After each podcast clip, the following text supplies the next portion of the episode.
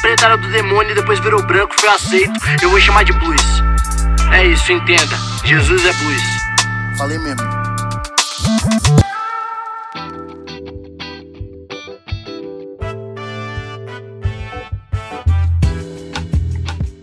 Saudações, saudações, povo abençoado pelo Senhor Jeová. Como é que vocês estão?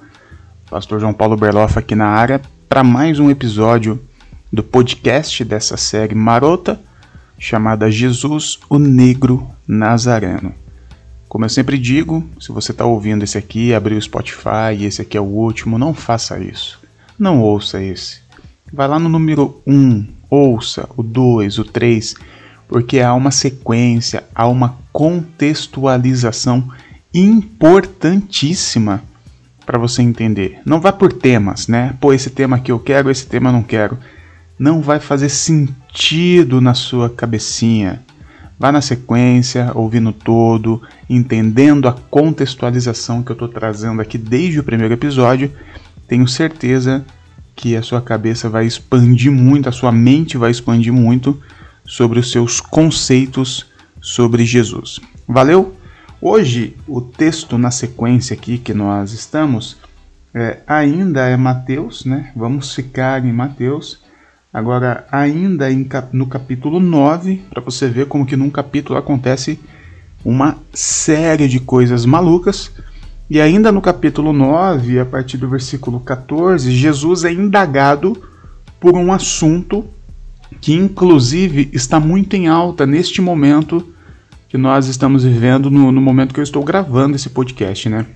Eu estou gravando ele no dia 20 de abril de 2020. Você que está ouvindo esse podcast aí milhares de anos depois, saiba que esta sociedade nossa aqui enfrentou uma pandemia de vírus, né?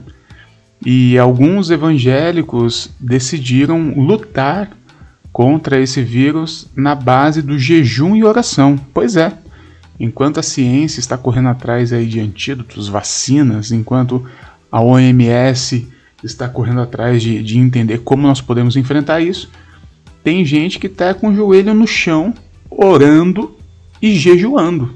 Inclusive, eu vou gravar um podcast apenas sobre isso, né, pelo inadequado, junto com meu amigo Pastor John. Mas enfim, o assunto hoje nosso aqui vai ser jejum, porque chega uma galera e indaga Jesus e questiona Jesus o seguinte: Ô Jesus, é o seguinte, irmão. Nós, né, quem chega para dar essa indagação são os discípulos do João Batista, ok? A gente jejua, os fariseus jejuam, todo mundo aqui da nossa religião jejua, mas você e os seus discípulos estão sempre comendo e bebendo. Como assim, meu irmão? Como assim a gente cumpre tudo bonitinho, os ritos religiosos, e você é um puta de um comilão e de um beberrão? Como é que, como é que você explica isso pra gente? A resposta de Jesus é a seguinte: olha, como é que eu vou pedir para os convidados de uma festa jejuar, uma festa de casamento, jejuar enquanto o noivo está presente? Não faz sentido.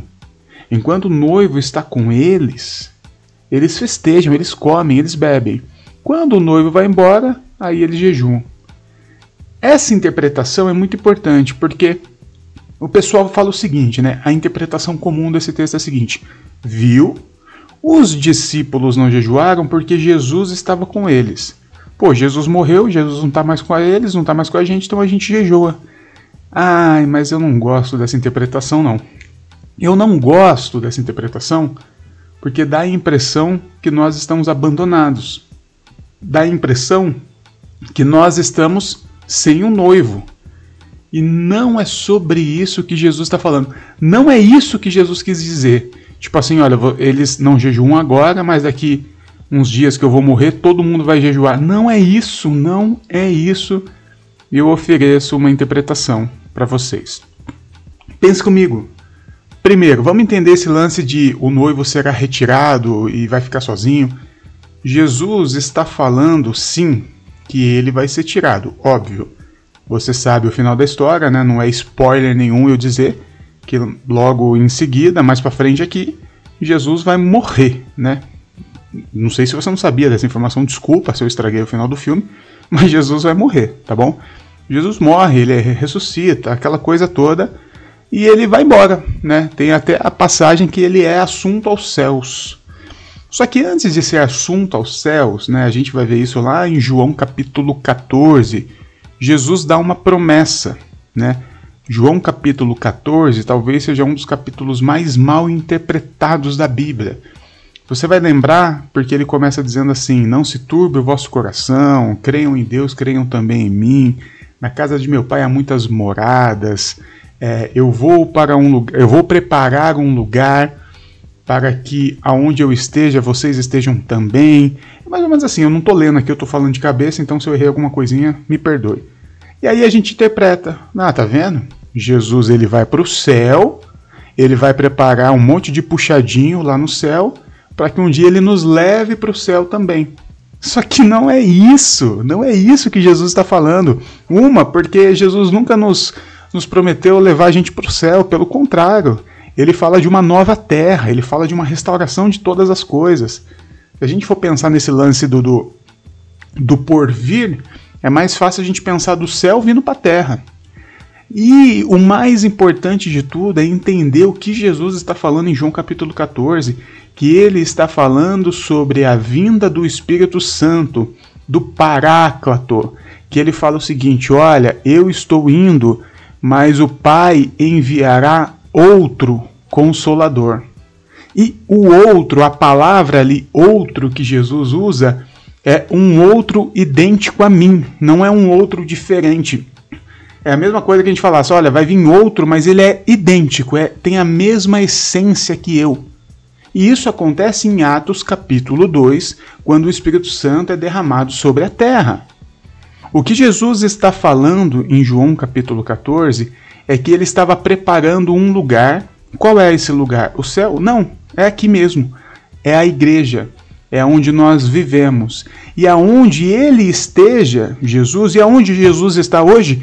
Jesus está no mundo. Jesus está na humanidade. Jesus está sobre nós e conosco na pessoa do Espírito Santo, porque o Espírito Santo é outro da mesma essência. Então, quando Jesus fala que ele está preparando um lugar para que aonde ele esteja, nós estejamos também, ele está falando de agora. Ele está falando de a partir de Atos capítulo 2. Tudo isso para a gente descartar essa interpretação de que está vendo, agora que Jesus foi embora, a gente precisa jejuar. Essa interpretação é horrível, não faz o menor sentido. Então, vamos voltar aqui agora para o jejum. Então, qual que é o lance do jejum? Bom, você deve jejuar se o noivo não está com você. O noivo está com você? Você se sente sozinho? Você acha que, que Deus está lá no mundo das ideias e você está aqui abandonado? Porque se você se sente assim, a sua hermenêutica está equivocada. Não é essa a proposta do Evangelho. A proposta do Evangelho é Deus conosco, né? Aliás, esse é o nome de Jesus, Emmanuel, Deus conosco. Então esquece esse lance de jejuar porque o noivo não está com a gente. Mas e o jejum? Afinal, a gente deve jejuar ou não devemos jejuar? E aí eu ofereço o que Jesus fala na sequência. Depois de Jesus falar isso, ele conta uma pequena parábola. Jesus era cheio das parábolas, das, das figuras de linguagem. E ele conta uma parabolinha que, que você conhece bem, que ele fala assim: olha, ninguém põe remendo de pano novo em roupa velha porque o remendo forçaria a roupa velha né, e, e, rasgaria o pano. E também ninguém põe vinho novo em vasilha de couro velha. Se fizer, a vasilha arrebentará e o vinho se derramará. Só para você entender, o vinho era guardado, o vinho novo era guardado em uma, uma vasilha, né, que é chamado de odre, uma vasilha de couro. Por quê? Porque conforme o, o vinho ia fermentando, o couro ia dilatando, né? Por isso que Jesus fala, você não pode colocar o vinho novo em uma vasilha velha, porque a vasilha velha, ela já dilatou. Se você colocar o vinho novo, ela vai, ele vai fermentar e ela vai estourar. Então você coloca vinho novo em vasilha nova. Você coloca pano novo em pano novo. O que, que Jesus está falando com, com isso? Jesus tá, lembra que ele está falando isso sobre o jejum. Né? Ele está contando uma parábola para responder o questionamento de, Jesus, de jejum. O que Jesus está falando é: olha só, vocês estão tentando resolver uma situação com, com pano. É, é você está tentando colocar pano novo em roupa velha. Não faz, não tem como. Jejum não serve para nada. Vocês estão tentando resolver uma situação com ritos religiosos. Esse negócio de jejum é a mesma coisa que tentar colocar vinho novo em odre velho. Isso é velho, isso é obsoleto, isso não faz mais sentido, isso acabou. Lembra que Jesus falou, é, o que eu citei para vocês aqui no episódio anterior? Eu desejo agora misericórdia e não sacrifícios. Esses ritos religiosos do sacrifício, do jejum, do sacerdócio, do templo, do dízimo, enfim, tudo isso que, que compunha essa, esse pacote de leis chamado leis cerimoniais, isso não faz mais sentido. Isso é coisa da religião judaica. É uma sistemática de ritos religiosos criados e inventados pelos judeus, e Jesus vem o tempo todo na contramão disso. E sobre o jejum, Jesus está falando: não tem jejum, esquece o jejum. Jejum é, é, é, colocar vinho novo em odre velho. Não faz sentido.